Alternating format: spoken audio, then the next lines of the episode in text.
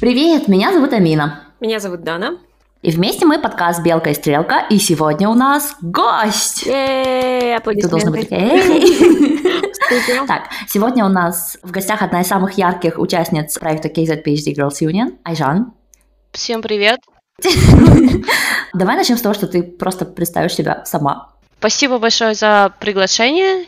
Меня зовут Айжан, я завершила PhD по биофизике когда-то давно, 4 года назад. Сейчас я работаю в центре экспертизы в Алмате. То есть у меня получился альтернативный путь после PhD. То есть я не осталась в науке, я решила около научную сферу уйти. Что вы делаете в вашем центре? Основная задача вот в управлении, в котором я работаю, это проводить экспертизу научных проектов, которые претендуют на грантовое финансирование. То есть мы организовываем весь процесс экспертизы, мы находим зарубежных ученых, которые согласны проводить рецензию на проекты, и вот это вот все формулируем, а затем передаем все национальным научным советам, которые выносят окончательное решение по финансированию. А, такая ремарка. Все казахстанские ученые, если вы поняли, к кому обращаться, я даже скажу сейчас ее фамилию, номер телефона, адрес такой, Айжан Бестимбаева, доктор Айжан Бестимбаева, да, это она. Вот во всем виновата она. Короче, все, все наши работы плохие, да, которые не проходят, это все тоже из Шучу. На самом деле, мне кажется, она такой фильтр, вот, фильтр стоит, который фильтрует все ужасные проекты, надеюсь. А, хотя бы в какой-то первоначальном Ну, смотрите, виде. да, мы работаем согласно определенным документам, то есть это вот конкурсная документация изначально, которая прописывает условия да, для участия в конкурсе. Затем отдельно это постановление, то есть есть вот закон о науке, есть отдельно постановление именно по экспертизе. То есть мы им следуем, и как они прописаны, если они прописаны коряво, то, соответственно, у нас и очень странные условия. Подожди, а много прописано корявых стандартов? Ну, я могу просто привести пример, не то что коряво, неоднозначно. То есть, например, последний конкурс был конкурс молодых ученых. А он впервые проводился, где участвуют ученые до 41 года, и был критерий, чтобы у них были публикации. Это очень хороший критерий, которого раньше не было. То есть раньше большие конкурса подавали все, у кого даже публикации могло и не быть. А здесь получилось так, что под слово публикация подошло очень много всякого разного. То есть это не только журнальные статьи, это были и материалы конференции, это могли быть и какие-то рефераты, это могли быть, то есть монографии, то есть спектр был очень широкий. Соответственно, было тяжело понимать, кто вообще проходит, на каких ресурсах это искать. И вот это вот неуточнение, оно очень усложнило работу. И получилось, что все прошли, ну, практически по вот этому а, признаку. Подожди, как, как все могут пройти? Подождите, как, как это возможно, чтобы все всюду прошли? Это было специально сделано, окей. Okay. Это такая теория заговора, это было специально придумано, чтобы все прошли. Вот Потому просто... что есть вот э, были разные приоритеты, ну, к примеру, э, естественные науки, они там делят, да, отдельно по гуманитарные, например, науки. И если гуманитарным нужны только казахстанские публикации, то естественникам нужны еще и зарубежные публикации. Ну, да. Плюс не всегда зарубежные, они просят рецензируемые. И вот это вот, скажем так, такой большой спектр того, что называется публикацией и где она может быть опубликована, оно дало а, право участвовать абсолютно всем. И по этому признаку очень мало отклонов было. Блин. Но это... Я, я, я в шоке. Просто для меня вообще мне кажется, это хороший прецедент, потому что об этом как бы можно вынести и поговорить. Но я думаю, что в следующем конкурсе уже это, я думаю, исправят, то что это однозначно очень большой косяк. И, честно, я знаю, как это происходит. Ну, как бы есть же процесс, где вот эти согласуют вот эти все критерии. И да, в казахстанской науке у казахстанских ученых есть проблемы, то, что особенно у естественно-научных мало публикуется. И мало публикуется именно в зарубежных журналах, которые там хорошо рецензируются там, и мало публикуется. И, конечно же, те, кто реально пройдут, вот даже первый этап конкурса, просто чтобы была публикация в зарубежном журнале, реально там 50-60% просто не пройдут. Даже там кому за 40 лет, там 40 с половиной лет, он там, и он не пройдет. И мне кажется, этого испугались и просто оставили это. Специально такое, чтобы такой был рум а, я на самом деле так не люблю такие брумы, Это очень казахстанский метод. Но вот Айжан не может это комментировать, потому что Айжан в системе, но мы-то можем. Можем мы, да-да. А, вот, честное слово, вот эти все румы, это просто ужасно. Вместо того, чтобы развивать свою науку, да, делать ей подпины, мы делаем все поблажки и такие, ой, мы сидим в своем болоте, нам тут хорошо. Мы в своем болоте самые классные. Зачем так делать? На что уходят налоги? Так страдаю, как будто личные налоги. Ну, плюс еще вот этот конкурс молодых ученых, например, сама идея классная. То есть, если вот эта проблема молодых ученых, она же в принципе всемирная, да, то есть по всему миру жалуются, что немножко недооценивают молодых ученых, что им сложнее получить гранты, и что в принципе вот это начало карьеры, оно такое ну, всем нужна поддержка. Uh-huh, и вот этот uh-huh. конкурс, он нацелен был на то, чтобы как раз-таки эту поддержку оказать. И теперь у нас так получилось, что возраст до 41, других критериев, кроме публикации, наличия этих публикаций нет. И получается, что у нас соревнуются ученые, которые только закончили PhD, плюс ученые, которые уже, допустим, лет в 30 получили PhD и уже 10 лет как например, руководят группой, то есть их опыт совершенно не сравним с тем опытом 30-летних, да, к примеру. И они все на равных соревнуются. То есть вот этот тоже был не очень понятный момент, то есть для кого этот конкурс, хотя называется он для молодых ученых, вот для поддержки молодого состава, но на самом деле там несколько, получается, пулов участвуют, которые друг с другом несоизмеримы, и экспертам, естественно, тяжело оценивать Угу. Подожди, там были люди, которые были не молодые ученые, то есть люди ну, старше да. 35 лет. До 41. Ну, это, конечно, круто, что молодость продлили, но... Да, понятно, что все PhD заканчивают в разный возраст, да, а, но нужно учитывать тот факт, что если бы было условие, к примеру, в прошлом ты не руководил проектом или ты никогда не руководил группой, тогда вот этот пул уменьшился бы участвующих. Mm-hmm. Потому что подавали и те, кто, естественно, и до этого работал, раз им возраст и все условия они подходят. Но это ущемляет тех, кто только-только закончил. То есть получается mm. немножко диссонанс да, такой. Непропорциональный. Да. Так, а вообще, возможно прописать так правило, чтобы никого не ущемить? Да. Ты делаешь так, что... Я Айжан отвечу такая. Так, сори. Ну, на самом деле, может быть, Айжан уточнит, как бы добавит еще, но есть такие, например, а, гранты вот для молодых ученых, они как делают? Они делают, что ты должен быть пять лет после того, как закончил PhD. О, да, я так ожидала. Ты, ну вот и все, и это все, это единственное. То есть в течение пяти лет, как ты пять лет закончил, ты считаешься молодым ученым, то есть ты только закончил PhD. Вот эти пять лет это разгон тебе дается. А те, кто выше пяти лет, ты или не стал ученым, или уже у тебя должна быть своя группа, или ты постдок. Все, как бы так. Да, это очень логично. Это было бы классно, если бы так прописали. Ей! Yes! Логика! Э, логика! А, вот, вопрос. Денежный вопрос. Можно спросить? А сколько там было денег? Денег? Так, вот денег я не помню, сколько, несколько миллиардов тенге. А, а нет, она грант каждый максимум сколько можно было подать? Пять, да, было? Так, я не помню, честно. Это надо конкурсную документацию посмотреть. А, им там прям написано на каждый год свой максимум. Угу. А, я еще хотела немножко такой может быть, те, кто еще не в курсе сейчас, наши слушатели, потому что мы ученые, мы как бы в Казахстане, мы понимаем вообще, про что Жан говорит и вообще, где она работает. Но, может быть, мы немножко уточним, есть какие департаменты околонаучные, да, вот какие-то комитеты, и кто за что отвечает. Например, есть Министерство образования и науки, есть э, фонд науки, есть, где Айжан работает, это комитет науки, правильно? Центр экспертизы.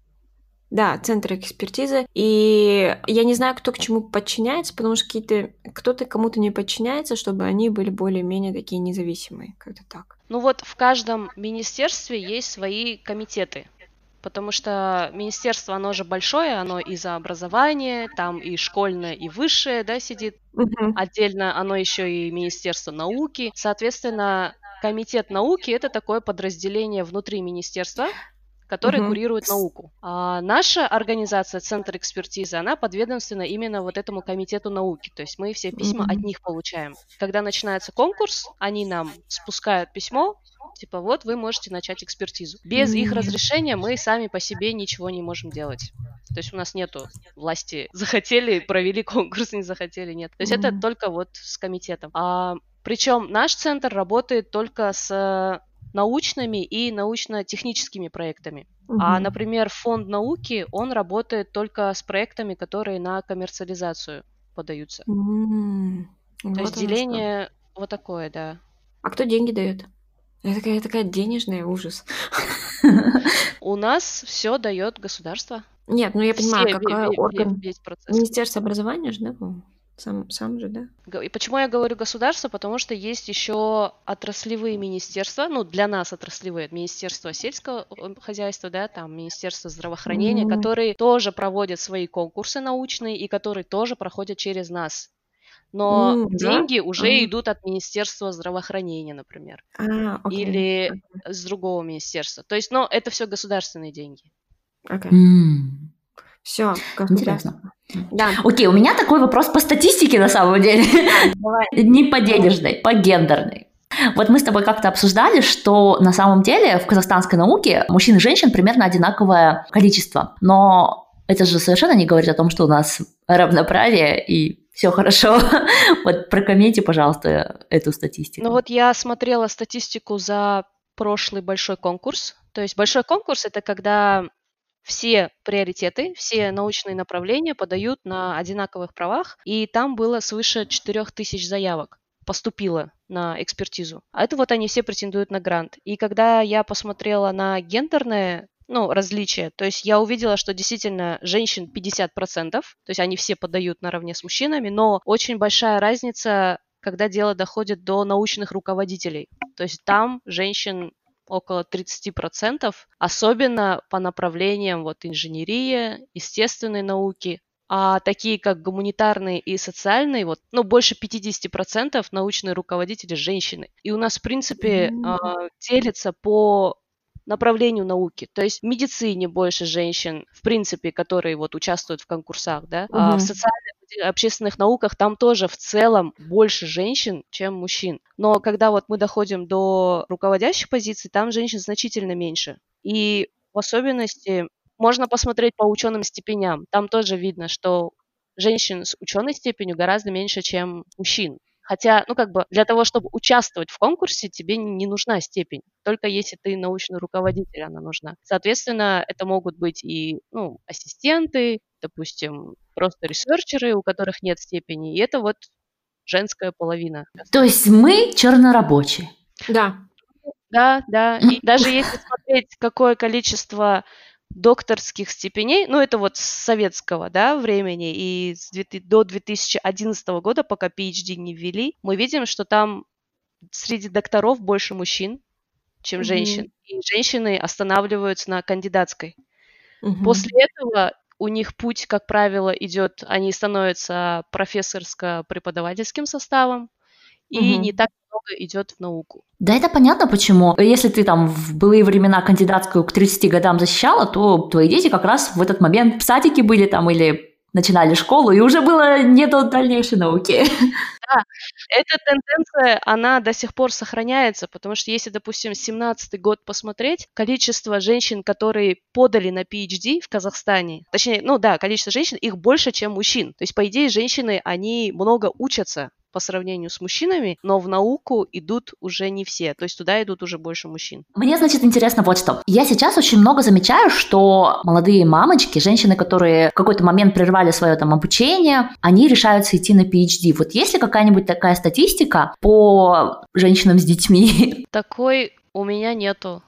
И, ну вот я брала данные StatGov.kz, там, Ага. по-моему, по наличию детей нету графы отдельной. То есть там есть женщины-исследователи, женщины в науке, женщины в э, преподавании, а так, чтобы семейный статус отражался, там этого, по-моему, нет. Да блин, вот в Казахстане наверняка нужно вести такой учет, потому что у нас-то все равно, когда мужчина идет в науку, он, ну, когда мужчина что-то делает, он все равно не так много уделяет времени своим детям, даже если он прекрасный отец, да? Да. А у нас э, выбор-то все равно ограничен, сказала я, у которой детей ноль штук. А давайте посплетничаем, почему так происходит. Ну, на самом деле, я думаю, что причины немножко такие... Ну да, мы можем немножко социум как бы поэтовать. Пообвинять? Пообвинять, да. Ну, во-первых, социум это то, что, окей, есть такое, я сама с этим сталкивалась, да, не раз, что тебе говорят, ну что ты, зачем тебе докторская, да, что у тебя, у тебя ты будешь выше статуса мужа, зачем тебе такое? Реально есть такая вещь, окей, есть такая вещь. А, вы можете мне такое в ответах потом в Инстаграме не писать. Это есть такая социальная вот pressure, чтобы женщины не были как бы выше статусом, чем мужчины в Казахстане. Ну, и, может быть, в каких-то постсоветских странах. И да, женщины из-за этого как бы закончили PhD и все. Плюс реально бытовые проблемы, это сложно.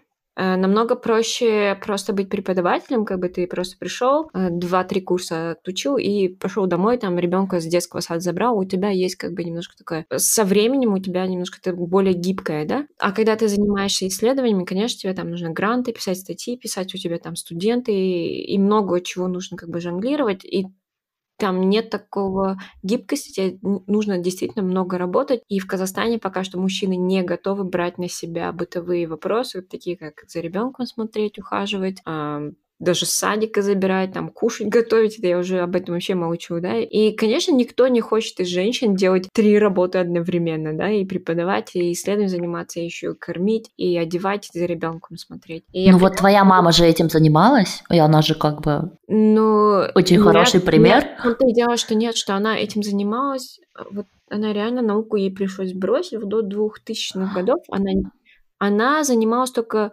вот только, да, вот пос, реально наукой начала заниматься более-менее нормально последние 10-15 лет, когда мы уже реально стали взрослыми, пошли в университет, и она могла вздохнуть. Жесть. До этого она... Слушай, а у кого из твоих родителей H-индекс выше? Uh, у папы, потому что он, конечно, публиковался раньше, и он докторскую защитил в начале еще 90-х, uh, и профессора тоже получил много раньше. Но, видишь, маме из-за того, что чисто физически, потому что она, она работала на трех работах, да, там еще и репетиторством занималась, как бы 90 это вообще никому легко не было, да, и mm-hmm. как бы четверо детей, я не знаю какой, но это очень-очень-очень сложно, при том тоже, что у нас была и бабушки, и как бы все равно мы в какой-то момент я уже начала помогать, но все равно это сложно, да.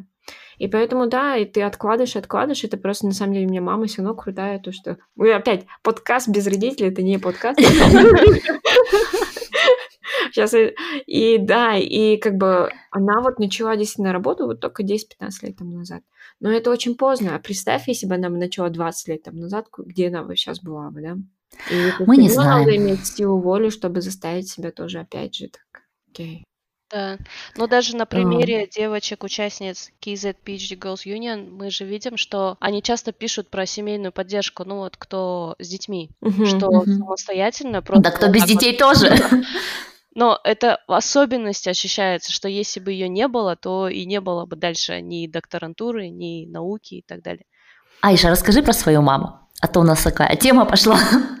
У меня мама тоже была в процессе написания кандидатской диссертации, когда я появилась. Соответственно, было тяжело, это тоже вот были начало 90-х, и она бросила, она должна была в консерватории защищаться, и, соответственно, ну, союз развалился, как бы определенные специальности стали абсолютно неактуальными, то есть кому нужны музыканты, да, были в тот момент. И она переквалифицировалась и кандидатскую уже забросила, то есть она не стала ее защищать. И мне кажется, поэтому у меня у Аташки, у отца маминого, получается. Всегда была такая мечта, чтобы я защитилась. И когда я защитилась, он, по-моему, больше всех радовался. Это такая милая история на самом деле. Я прям... I like it. Ты же, по-моему, даже их возила, да, в Англию? Они, да, они приезжали ко мне. Мама, Ата, Аже. Они где-то чуть больше недели пробыли. Еще погода так офигенно классная была. Для Лондона это прям вот было круто. Вот. Но им все понравилось. Это была их первая поездка после Чехословакии, еще когда Чехия и Словакия были одной страной. Это было очень давно, да. Это было очень давно, да. И... Но Азешка в такой раш вошла, что на какой-то день она мне говорит, поехали в Шотландию. Я говорю, куда же долго ехать, а у вас дней мало осталось. Она говорит, ну и что, на один день? Я говорю, там на поезде 8 часов, либо на самолете ничего, я смогу. Говорю, нет, Аня, давай в Кембридж поедем, там посмотрим. Все, в общем, я не стала... Блин, слушай, ну надо было, надо было взять uh, one day trip, знаешь, там ночью бы на поезде бы доехали до Шотландии, посмотрели бы на Эдинбург и обратно.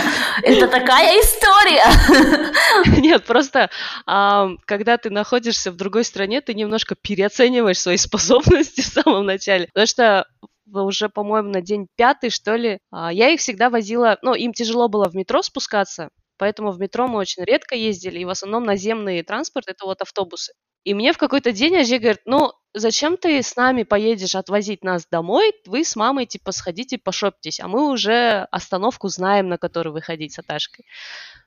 Так я ей поверила. В итоге она мне звонит, но я ей дала свой телефон и говорит, я не знаю, где выходить.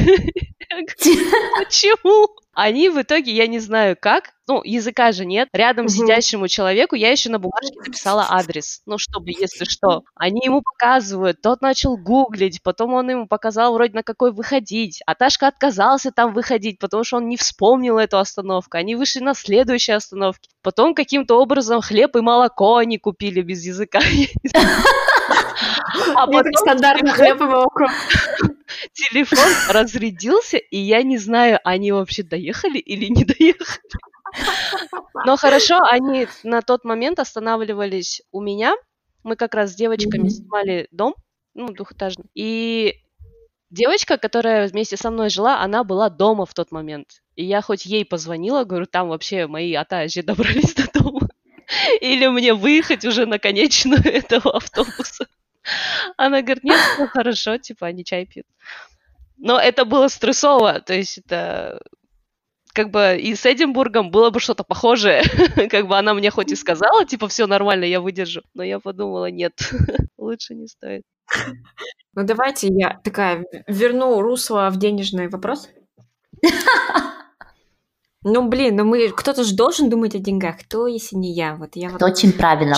Да, ну, вот вообще про, про деньги, наверное, наверняка полный подкаст нужен будет. Да, но вообще мы, я бы расскажу так, то, что мы же это подкаст про казахстанскую науку, и, конечно же, как же без негативного момента от mm-hmm. данных? У нас все очень плохо. У нас все очень плохо. У нас, например, как бы как у стран считается, сколько они там выделяют денег, они берут процент да. от ВВП. И вот в Казахстане, вот там сейчас смотрю, но э, цифры за 2017 год это был 0,13% от нашего ВВП. И, по-моему, в 2018 это вообще был 0,11, что такое. То есть, на самом деле, он падает. Года 3-4 mm-hmm. назад это был 0,17% Подожди, от нашего может ВВП. быть, у нас ВВП растет наконец-то? Нет, это у нас не растет. I'm sorry, no. Наоборот. И это на самом деле ужасно, потому что, э, чтобы вы поняли, насколько это очень маленькая цифра, даже, например, Китай, который сейчас нагоняет, да, вот, а, вот Америка, это там как бы считается лидер, они тратят 2,8% своего ВВП на исследования, да, Китай тратит 2,1%, там Германия одна, да, там тратит, по-моему, 3 с чем-то.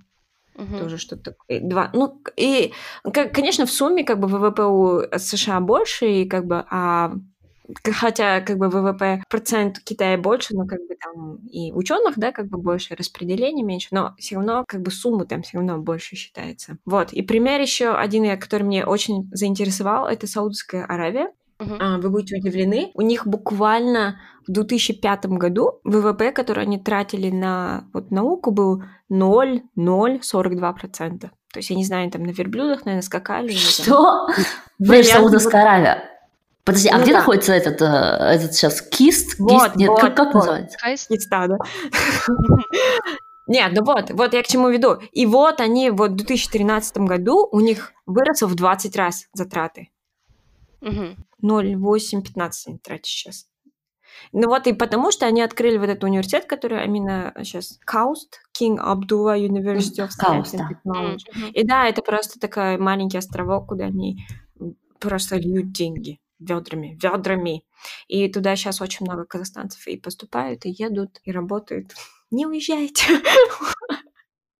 Да, но у нас обещают же, если верить министру, обещают повысить финансирование на науку, более того, сделать эти гранты ежегодными, чтобы ученые могли каждый год подавать. Но как мне хотелось бы, помимо увеличения финансирования, чтобы были конкурсы разные, то есть вот мы затронули mm-hmm. тему молодых ученых, чтобы, во-первых, условия были хорошо прописаны, понятно, да, и она mm-hmm. была на, таргетирована на определенную группу людей. Также мне хотелось бы, чтобы был конкурс, например, для университетов, чтобы инфраструктуры и вот эти базовые оборудования закупали отдельно от грантовых денег, которые ученым получают, да? да. Или, например, а, конкурсы по приоритетам разделить. То есть вот этот конкурс, он чисто для естественников. Вот этот конкурс, mm-hmm. он там для гуманитариев. Потому что иначе мы приходим к такому моменту, когда пул денег один, но его нужно распределять между неравнозначными проектами. Ну, то есть их сравнивать между собой тоже тяжело, а условия у них у всех одинаковые.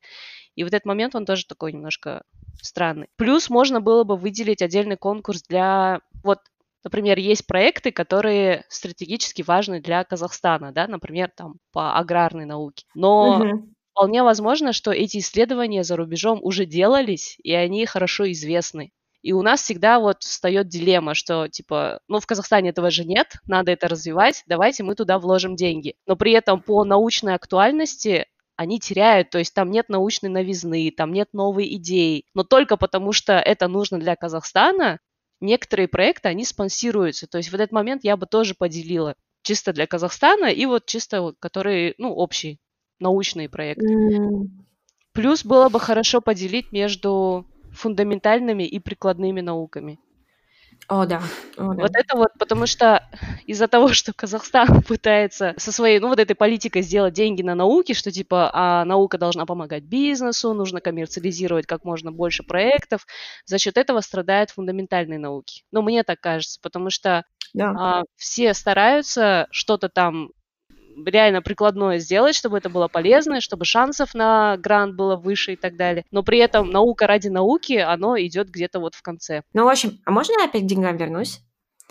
Давай. Вопрос. Просто у Амины был классный вопрос. А как поднять науку, если вдруг там проснется и решит выделять 5% своего ВВП в науку? Не, мой вопрос не такой был. Пцы, пцы.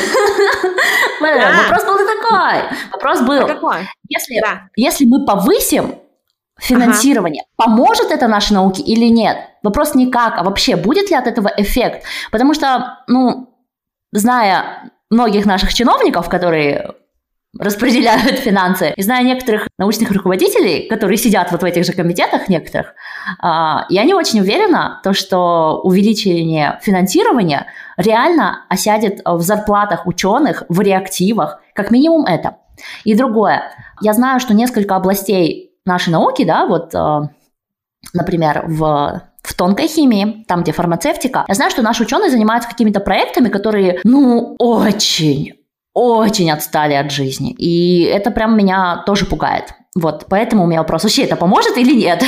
Это поможет тем группам, которым действительно не хватает денег которые хотят заниматься исследованиями, но у них нет денег, допустим, на микроскоп, да, какой-то, или там на реагенты, на регулярной основе, чтобы у них шли поставки, чтобы они могли спокойно делать э, эксперимент. Таким группам это поможет. Тем группам, которые подают на гранты одни и те же темы из года в год, где ничего не меняется, там, естественно, никакого прорыва не будет. Потому что у нас Казахстане наука стала такой, что некоторые люди ее используют для того, чтобы получать зарплату, потому что наша система науки такая, что большинство ученых, они получают зарплаты именно с грантов. То есть с этой точки зрения грант, он очень привлекателен для того, чтобы, ну, просто жить, да. А...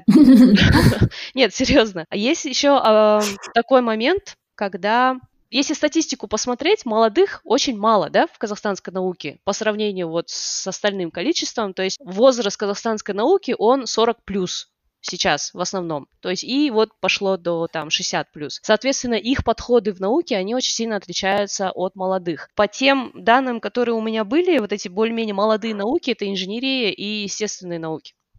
Видимо, ну, я не знаю, может, они более интересны, или там молодежь ими больше интересуется, или они, в принципе, развиваются лучше. Но факт в том, что из-за того, что вот эти подходы разные, у нас преемственность поколений как будто отсутствует. То есть у нас вот это старшее поколение, оно сильно оторвано от младшего поколения. Иногда договориться очень тяжело. Соответственно, даже такие мелочи, как, допустим, литературный обзор, он сильно отличается у этих поколений. Если смотреть научные заявки, некоторые позволяют себе в библиографии указывать там статьи 70-х, 80-х годов, и у них абсолютно нет статей за последние пять лет, да, на которые они ссылались бы. А это уже совсем другой уровень науки. То есть если им повышать финансирование, то выхлопа не будет. Но если повышать финансирование тем, кто реально занимается, и им действительно денег не хватает, там будет выхлоп. И получается, что, допустим, вот Дана сказала же, мы там 5% ВВП, да, выделяем на науку, и выстрелят реально те проекты, которые занимаются наукой. Но те, которые скажем, просто для ради зарплаты, они так и останутся на том же уровне, неважно, какое будет финансирование. У, а что, как от них избавиться? Давайте уже. Естественный отбор.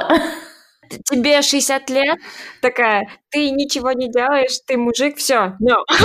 никакой науки тебе.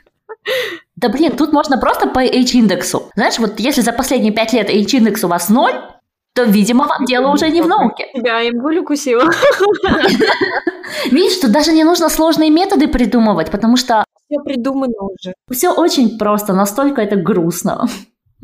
Но мне вот очень еще э, было бы интересно, если бы Казахстан сотрудничал с другими странами на государственном уровне. То есть, к примеру, вот есть государственные деньги на финансирование, да, там, не знаю, 11 миллиардов, да, вот они решили в этом году выделить молодым ученым, ну, к примеру, я не знаю точно цифр. И у них было бы какой-нибудь collaboration, допустим, с, ну, с той же Германией, да, какой-нибудь funding agency, который тоже выделяет средства на науку, но договориться, что часть пойдет в Казахстан, потому что мы хотим свою науку повысить, и, соответственно, у нас будут совместные проекты, потому что вот то, что сейчас прописано в конкурсных документациях, там, конечно, приветствуется, чтобы у тебя был зарубежный партнер, чтобы у тебя было mm-hmm. софинансирование, ты можешь, но очень мало кто по факту предоставляет хорошее софинансирование, что типа вот часть денег я возьму у Казахстана, а часть денег там, не знаю, с какого-нибудь фонда, который Центральную Азию поддерживает, да. Но в идеале вот это, мне кажется, было бы классно, потому что это повысило бы и citation rate наших статей, который с Казахстана публикуются. Это, в принципе, узнаваемость да, Казахстана повысила бы и качество исследований, самое главное. То есть здесь уже был бы не только вот этот peer review, который идет зарубежными экспертами, то, что сейчас происходит, но и вот этот какой-то external, ну, внешний funding agency, он бы тоже проверял на соответствие. Ну, то есть вот эти условия, они бы совместно а, вырабатывались бы. И мне кажется, вот это очень сильно помогло бы. А с чем это связано, что у нас а, мало кто может предоставить такое кофинансирование? Наши не знают или не подают, или наши такие слабые, что им не дают денег.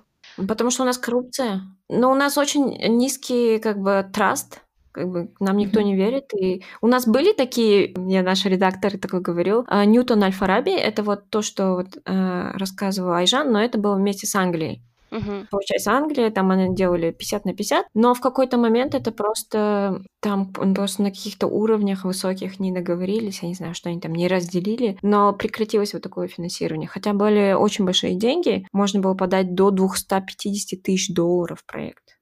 То есть это очень немаленькие а, деньги. Вообще классно, да. И он так и не... Но они закрыли, закрыли. Да. Почему закрыли? Это все из-за наших чиновников. Да, все все украли, сволочи. Я, например, тоже я считаю, что ты права, что, у нас инфраструктура вообще не готова к тому, что... Вот ты, Айжан, говоришь с человеческой точки зрения, вот я скажу больше такое, с технической точки зрения, то, что у нас сама инфраструктура не готова к тому, что много нужно денег вливать. Почему? Потому что у нас очень странное бюджетирование. Я не знаю, я не экономист, я не понимаю, и было бы хорошо, если кто-нибудь, кто слушает нас подкаст, потом как-нибудь мне написал бы, и мы поговорили об этом. Почему-то у нас все время отчеты просят вот за финансирование каждый год, то есть тебе дают э, деньги, вот там, например, ежегодно, да, выделяют какие-то деньги, ты на три года попросил проект, тебе дают там 5 миллионов тенге, например, да, в год. Тебе эти деньги начинают начислять только в апреле. Uh-huh. Хотя должны как бы с начала года, да, то есть в апреле, а ты уже должен отчет сдавать в ноябре, то есть у тебя буквально реально делать науку, у тебя там 6 месяцев, еще ты там 2 месяца пишешь этот отчет. И вот это постоянно в ноябре тебе начинают, вот это тебе все комитеты, все министерства наук тебя теребить, давай отчет, давай отчет, нам нужно сдавать бюджет. Uh-huh. И вот это каждый год происходит. Почему нет такого плавного перехода, что не нужно проверять бюджет каждые три года? Каждый год. То есть это на самом деле очень сильно замедляет, и я не могу понять, зачем это. Такое много вот это многоэтажный, вот этот э, непонятный бюрократия. И мне кажется, из-за вот... Потому что доверия нету. Все воруют. Ну, да, да, потому что это так, все воруют, и вот эта вертикальная система, она вообще для науки не работает. Чем больше у нас горизонтальная вот эта система, тем она, конечно, будет больше работать. Но еще плюс в том, что, окей, еще одна большая загвоздка – это невозможность покупать оборудование и реагенты в Казахстане. Мы в Казахстане ничего не производим, я это уже в десятый раз, наверное, повторяю, а Жан, Жан такой, да, поняли, что мы ничего не производим. Ну, в общем, мы ничего не производим, плюс то, что мы ничего не производим, кроме, как я говорила в своем инстаграме, айдабульской водкой, которой мы протираем все свои колбочки, там, чтобы не было заразы. Кроме этого, мы ничего не производим. Вы водкой протираете колбочки? Мы покупаем айдабульский завод, который делает водку, он же и спирт как бы производит. Мы у них покупаем спирт 9,9%. Но мы так как знаем, что они супер, супер чистые, мы им просто протираем. То есть для экспериментов мы его не используем, конечно. Для экспериментов мы покупаем отдельно там термофишер, ждем, да, например. Подожди, то есть мы даже не можем в Казахстане произвести спирт для экспериментов? У нас нет доверия. Жесть! Ну, мы не можем. Ну, смотри, ну как я, например, я в статью буду писать, где я этот спирт купила, в Айдабульском, что это такое, как я, я даже не смогу понять, у меня правильный эксперимент, неправильный, что там внутри они разводят с чем-то, не разводят, какой чистоты там есть метанол, не знаю. Вот честно. Вот тут и нам вот... не хватает истории на Сибы про водку. Да, и вот тебе нужно купить, например, какой-то реагент, да? У нас ужасная система закупа. Это какой-то вообще адский ад. Вот ты делаешь там тендер, шмендер, все это закупается 10, в реальности 3-4 месяца, это чтобы купить любой реагент, плюс на этот реагент у тебя наценка полтора раза. То есть если он стоит 500 долларов в реальности, ты его покупаешь в Казахстане за 1500, плюс еще ждешь его полгода. Да. Ты покупаешь, получается, у нашего министерства или у кого-то? Откуда наценка идет? Наценку у тебя делают, получается, дистрибьюторы. То есть ты пишешь там, например, Thermo Fisher, ну, какие-то компании немецкие, да, обычно американские или там китайские, пишешь, я хочу вот такой вот реагент, например, там какой-то, не знаю, например, клеточную линию, да, например, там раковые клетки мне нужны модельные. Вот он 500 долларов стоит. Он говорит, окей, наценка полтора раза.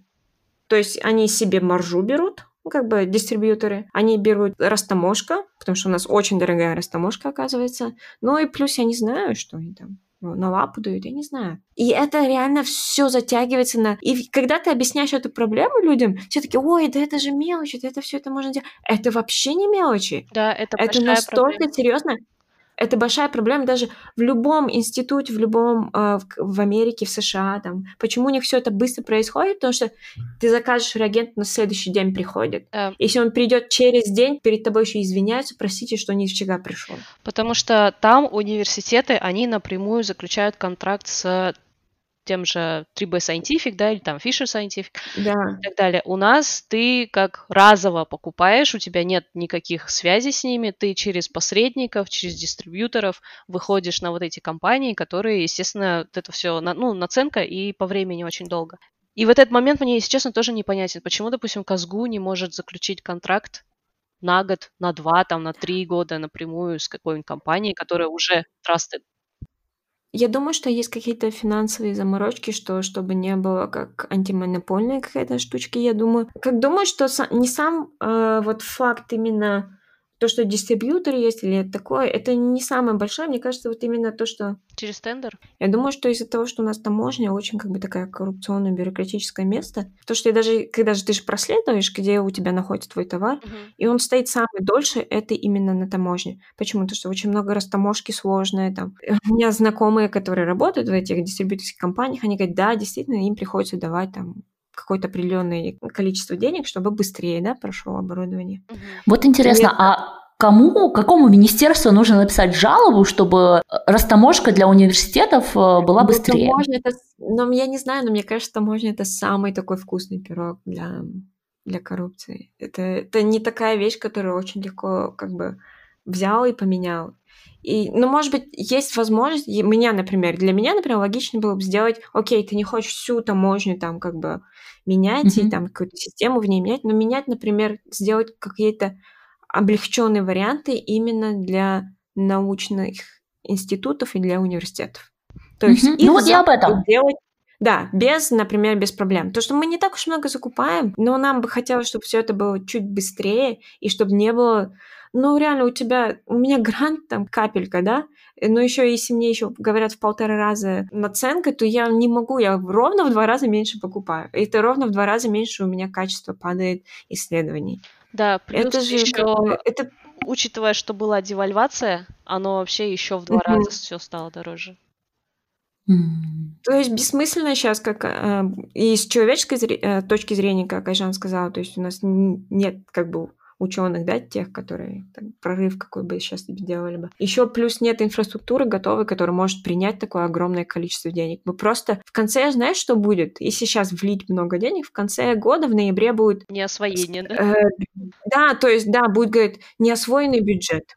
Соответственно, Они ничего не следующий год мы вам уменьшим. Да, mm-hmm. и вот это... Потому что ты получаешь вариант, окей, как я сказала, ты таймлайн, вот как идет время. Я получил проект, например, да, выигрываю проект, надеюсь, 2021 года, да? Мне деньги начнут выделять только в марте. Я такая, ой, деньги. Такая, начну пока закуп делать, пока у нас там внутренняя бюрократия, пока внешняя бюрократия. Я получу в реальности реагенты только к июлю, к августу. Uh-huh. А мне отчет уже по этим деньгам сдавать в ноябре по работе, которую я должна была делать за год. Uh-huh. И за два месяца, вот за август-сентябрь, я должна что-то сделать. Да. И это же настолько, это такой абсурд, я не знаю, кому это говорить. Пожалуйста, наш подкаст слушайте, который понимает, что происходит. Я еще раз, в двадцатый раз скажу, что я не экономист, я не понимаю этого, и мне не хочется терять свое время все это читать и перечитывать и понимать, потому что, как бы, come on, у нас есть целое министерство, которое должно этим заниматься. А знаешь, вот еще такой вопрос. Вот ты сама не пошла по карьере ученого, да? То есть такую альтернативно-научную, альтернативную взяла карьеру. А вот скажи, у вас есть статистика по людям, а, которые после PhD не пошли в науку? Дай мне список. Такой статистики... Нет, такой статистики нету, но... Но мы всех знаем в лицо, да? Я же как, я же пыталась, я хотела, в принципе, когда ты заканчиваешь PhD, тебе кажется, что ты, ну, всю дорогу этим и будешь заниматься. И само осознание того, что можно, в принципе, от этого уйти и как бы перейти в другую сферу, оно произошло у меня не сразу. Я же в КБТУ работала в лаборатории, но mm-hmm. там такая была ситуация, что финансирование на гранты мы подавали, мы их не выигрывали, потому что у нас не было предварительных результатов, а чтобы их получить, mm-hmm. нужны, естественно, деньги, а у университета денег нету. И получается, мы просто сидели на зарплате чуть меньше года, а потом лабу вообще закрыли. Э, окей. То есть а, вот мы с Даной до этого разговаривали, что наука Казахстана это вообще такой лотерейный билет, где-то просто реально получается у кого-то, у кого-то не получается вне зависимости от skills или там, ну, но это везде так, это не только в Казахстане. То есть почему я решила уйти в индустрию? Я просто посмотрела на шведскую науку. Это такая лотерея. Это просто жесть. И я поняла, что не хочу жить в чужой стране и находиться в постоянном состоянии, повезет мне да? или нет. Это, это невозможно. Ну, блин, ну, вот, Швеция, I'm sorry, not the best example for science, как бы... Ну, это Что это not the best? Попрошу, попрошу. Ну, то, что вы Нобелевскую премию выдаете, это не делает вас лучшими в науке, you know? Ну и, в принципе, у нас, в моем случае, вакансии на биофизика капец да. как минус два, я не знаю. Да, То есть, да. в принципе, вот этот выбор, куда пойти, он очень ограничен. Если, да.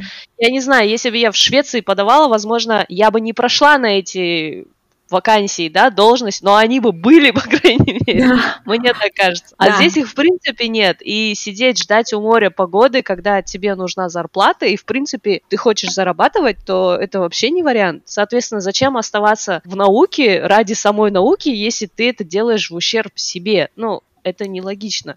Но сейчас все 18-летние подумали, что вы э, меркантильные, плохие. Поэтому объясняю, 18-летние. Вы просто сидите сейчас на шее у мамы с папой, и вам покупают хлеб у вас всегда есть ужин. А когда вы становитесь мамой и папой, то вы должны покупать этот хлеб. И 18 лет ты можешь себе позволить так рассуждать, э, типа, м-м, наука ради науки. Я просто так рассуждала. Я так выбрала тему PhD. Типа, м-м, я же люблю полимеры.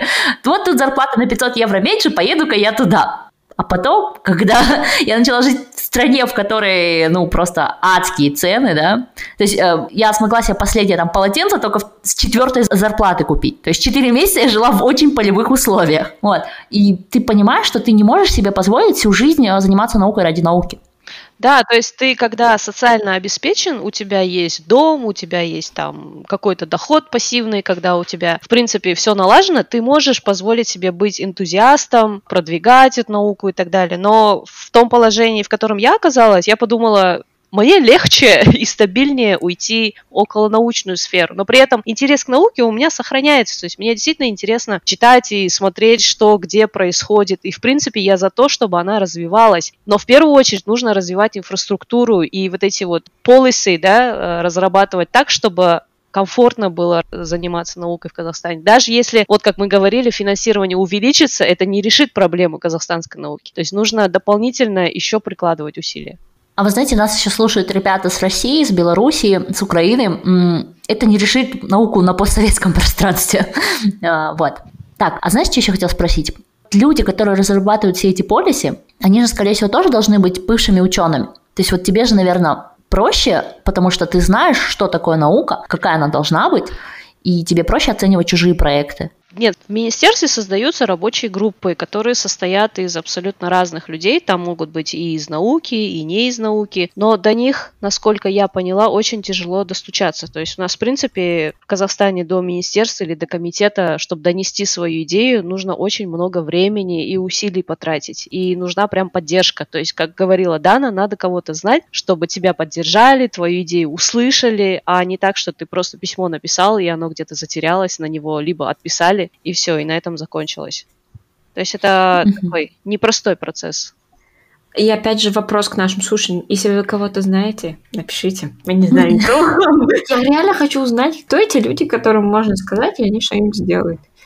Кто это? Кто, кто эти люди в министерстве? Давай напишем президенту. Господин Токаев. Как я поняла, в Казахстане это единственный способ. Даже помнишь вот этот скандал? Два с половиной назад был скандал, когда тоже был общий конкурс на научные проекты. Да. Там получается первый как бы этап фильтра это получается международный рецензию, да, получаешь на свои проекты, а второй этап уже какой-то. Да, да, да. Ты получаешь баллы, баллы от зарубежных экспертов, uh-huh. от трех зарубежных экспертов, которые твой проект. И получилось так, что ребята, которые получили высокие баллы, они не получили финансирование, потому что на этапе обсуждения в национальных научных советах их э, проекты не были рассмотрены как потенциально хорошие. И это вызвало вот эту вот волну скандалов и да. обращений к президенту на тот момент чтобы это... Да, и волна возмущения не исправилась. Да, ну, смотри, волна возмущения, знаешь, я не была бы возмущена, если бы у меня, например, ну сколько, у меня было два проекта, один проект, он был в топ-5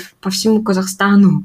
Он был 33 у меня был, 34 и uh-huh. 31, да, был у меня был. И я не получила, но получили при этом... Окей, если бы они бы сказали, они, о да, хороший научный проект, но он для Казахстана не подходит. Я бы такая, окей. Но в этот же момент получает проект, который там 21 балл из 36. Я знаю этого человека, это человек, там, дочка какого-то там директора института, а этот директор института сидит в этой комиссии. Видишь, mm-hmm. в этом mm-hmm. то, что меня вот это, вот это даже без стеснения, вот этот непотизм, вот эта коррупция прям внутри ученых, вот это непонимание меня прям сильно возмутило, да, и в этот момент началась волна, как достучались до министерства, и какие-то изменения начались благодаря тому, что в Фейсбуке и в соцсетях начали об этом ученые уже заявлять, они начали подписи собирать, было письмо большое mm-hmm. президенту, там, в Нуротан, всех начали тормошить, и только так, только так у нас начался диалог. И то вряд ли это сложно сказать диалогом, да. это больше такое. Да.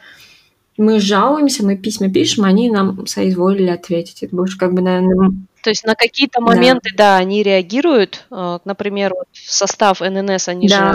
же пересматривают. Сейчас вот новые сформировали. Но к чему да. это приведет, покажет время. Ну, мне грустно, что прошло как бы уже пошел третий год.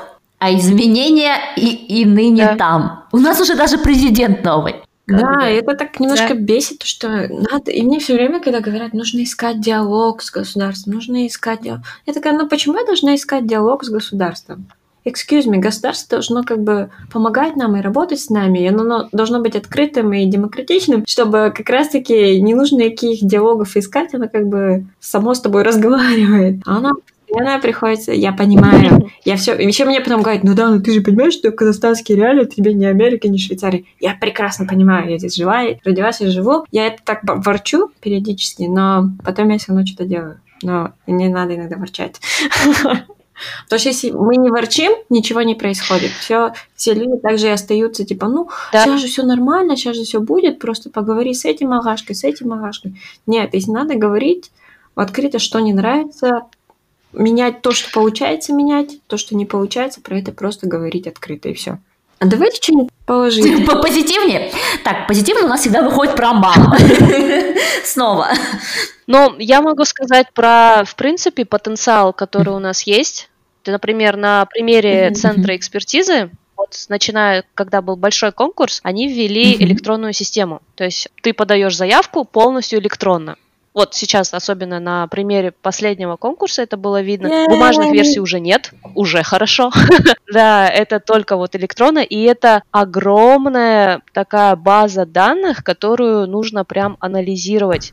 И тогда, то есть я очень надеюсь, что в какой-то день у нас решения будут приниматься на базе данных, ну, то есть на том, mm-hmm. что на аналитике, да, а не так, что вот решили, mm-hmm. я вот, вот так вот думаю, что вот это вот сработает, а на конкретных цифрах. То есть тогда, мне кажется, было бы видно, в каком состоянии находится аграрная наука, да, то есть отдельно вот ее вычленить оттуда, посмотреть, какие там статьи, в каких журналах и так далее. То есть вот эти данные, они все у нас уже, по сути, есть.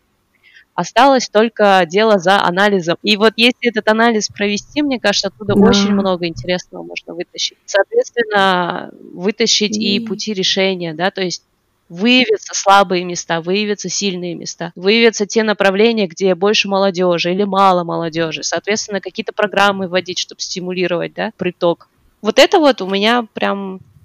Мне было бы Увидели. очень интересно, если бы такое произошло. Да, Но мне кажется, еще увидеть. прикольно будет еще 2-3 года подождать, когда еще несколько так пройдет ну, время, чтобы тогда вообще, чтобы было прикольно, такую динамику, да, увидеть еще.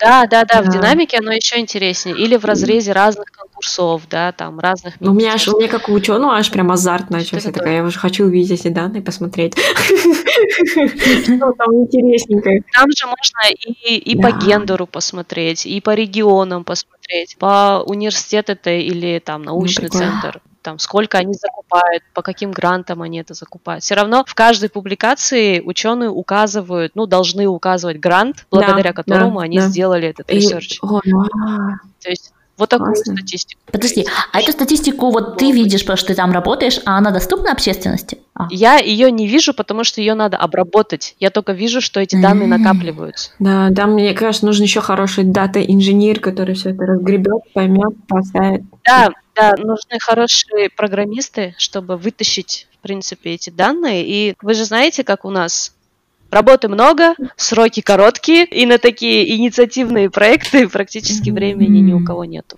Ну, надеюсь, что со временем все изменится. По крайней мере, за те годы, что мы в науке, я вижу много позитивных изменений. Да. Скажем, 10 лет назад даже предположить нельзя было, что ты возмутишься, вот таким вот наглым воровством твоих собственных проектов, и после этого, да, тебе не закроют все двери везде и всюду. Да. Причем интересно, что грантовое финансирование ввели же в 2011 году, и вот эта система, которую Дана описала, она работала вот до 2017 года, то есть все 6 лет никто не возмущался. А потом вернулась Дана? Нет, мне кажется, просто накопилась критическая масса молодых людей, которые уже отучились, вернулись в Казахстан, да, это, возможно, связано да. вот с запуском, то, что Болошак когда, да, за, запустили, когда, в принципе, интернет стал настолько доступным, что люди смогли альтернативные да. гранты искать на PhD и так далее, открытие Назарбаев университета, и все это способствовало тому, чтобы люди могли вот так вот выражать свое недовольство и, в принципе, возмущаться. Потому что, если посмотреть, реально, все шесть лет, почему люди не возмущались? Но у меня мама на кухне возмущалась. Ну вот, да, это было возмущение такое, где никто никого не слышит, и как будто его ну, и нету. Но у меня еще мама, она, она не возмущалась, потому что она боялась, потому что все вот эти директора, они в институтах или вот эти все ректора же сидят, все эти главные люди. Ты возмутишься, тебе нет работы тебя уволят. Угу. А, вот я говорю, 10 лет назад нельзя было вообще да, возмутиться, да? да? А сейчас, в принципе, можно. Ну, конечно, тебя там будут меньше любить, но не уволят. Когда была вся эта mm шумиха с учеными, вот два с половиной года назад, вот я писала возмутительные там посты, там, АМГУ, там много кто из ученых писал, моих знакомых, мы там письмо президенту подписывали, все там возмущение было. И вот в этот момент я прям почувствовала, какое у нас все-таки хорошее, дружелюбное вот сообщество ученых в Казахстане. Мы вроде бы из разных там городов, из разных там областей. Я прям поддержку сильную почувствовала. И за это такая большая вам благодарность. Такая слеза Нет, на самом деле я прям в тот момент, наверное, я не разочаровалась в науке именно тем людям, которые в Фейсбуке, которые мы друг друга прям хорошо поддерживают, не отчаиваются, там, там, Кайсар, там, Табынов, который в каждом посте такой, все хорошо, это, я хочу выиграть грант, но ты все равно молодец. И я такая, ну, как бы, ну, поэтому, мне кажется, у нас ученые очень классные, и вот я вас люблю. Вот позитивная нотка от Даны. Эй, вы крутые. Оставайтесь да, такими вот, же сплоченными. На, сплоченность наша сила. Давайте не будем, как старые академики, не будем грызться за деньги. Ну или будем. Давайте грызть старых академиков за деньги. Wait, подожди, смотря сколько денег. Так, я беру все слова обратно. Вы, конечно, классные, но деньги... Больше шести нулей, да? Я беру свои слова обратно. Вот, вот, позитив. Да. На самом деле в Казахстане только-только развивается культура подкастов, и мне нравится, что она становится разной, потому что вот на вашем примере «Белка-стрелка» это совсем другая аудитория, то есть это не то, что ну, как мейнстрим, да, такой обычный, допустим, чемпион мира там по, бор- по борьбе там или еще где-то в Азии, давайте пригласим и с ним поговорим. А здесь именно такой научный подкаст, и он хоть и для узкой аудитории, возможно, в Казахстане, но в целом он очень интересный. То есть это такой как бы разговор очень доверительный, и нету какого-то излишнего, не знаю, пафоса или чего-то такого, ну, излишней важности, что ли, в этом подкасте. Ну, это как просто обсуждение, и вот это очень сильно подкупает. Спасибо большое. Ну да. Да. Поэтому вам желаю развития, чтобы у вас и темы интересные были, и чтобы вы были про деньги не забывали. Ну, в целом, главное, чтобы вам самим все это всегда было интересно. Потому что это чувствуется. Спасибо. Я тоже люблю подкасты, в котором э, ведущим интересно то, что они делают. Иначе это просто не имеет смысла. Вот. Ну, да. И на этой прекрасной ноте мы, наверное, заканчиваем на сегодня. А, обязательно подписывайтесь на Айжан в Инстаграме и в рамках проекта KZ PhD Girls Union. Подписывайтесь на нас, Амина в Инстаграме Амико2011. Да, на нижнее подчеркивание Шинигами. И подписывайтесь на хэштег нашего проекта Пелка Стрелка Подкаст. Спасибо, пока-пока. Пока-пока.